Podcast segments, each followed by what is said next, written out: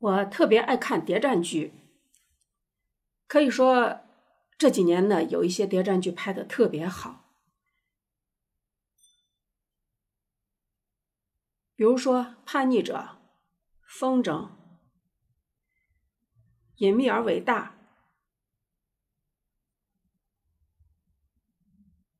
悬崖呢是由张嘉译、小宋佳演的一个剧，确实特别好看。可以说，他为观众呈现了一部视觉盛宴，里面有小宋佳，有孙浩，张嘉译就更不用说了。在这剧里，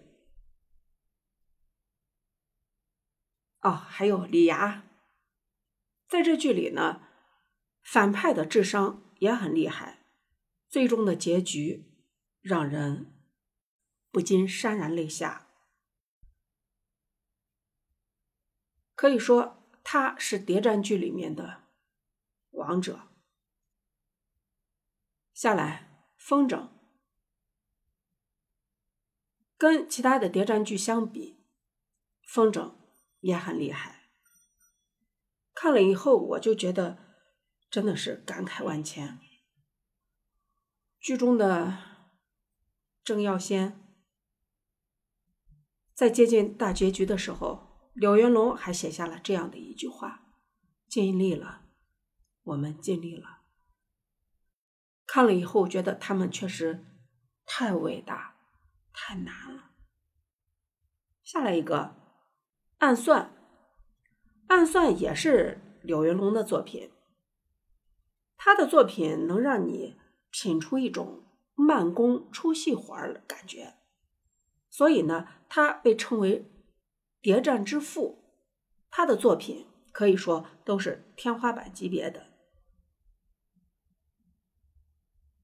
五年磨一剑，好剧是好剧，但是作为观众，我们等的很着急。下来，暗算，暗算也是柳云龙的一部作品。他是自导自演，几乎承担了电视剧的所有环节。事实证明，一切都是值得的。下来，黎明之前也算是很厉害的一部剧。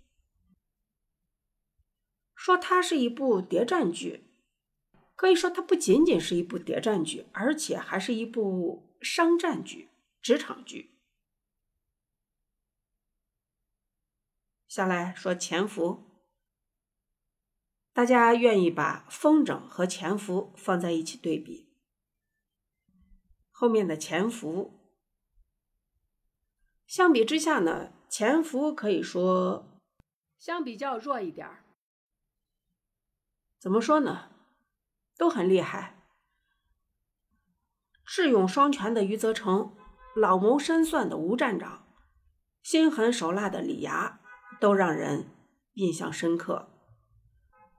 电视剧没有风筝那样的高深莫测，却是满足了大部分观众的娱乐需求。都看过，能让人感觉特别泪目、特别难过的风筝、悬崖、潜伏。看完了以后，真的你会觉得我们目前的和平来之不易。那些革命者付出的太多了，付出了他们的一生，付出了生命，太不容易了。喜欢谍战片的朋友们呢，可以把那几部好好的看一下，真的都非常棒。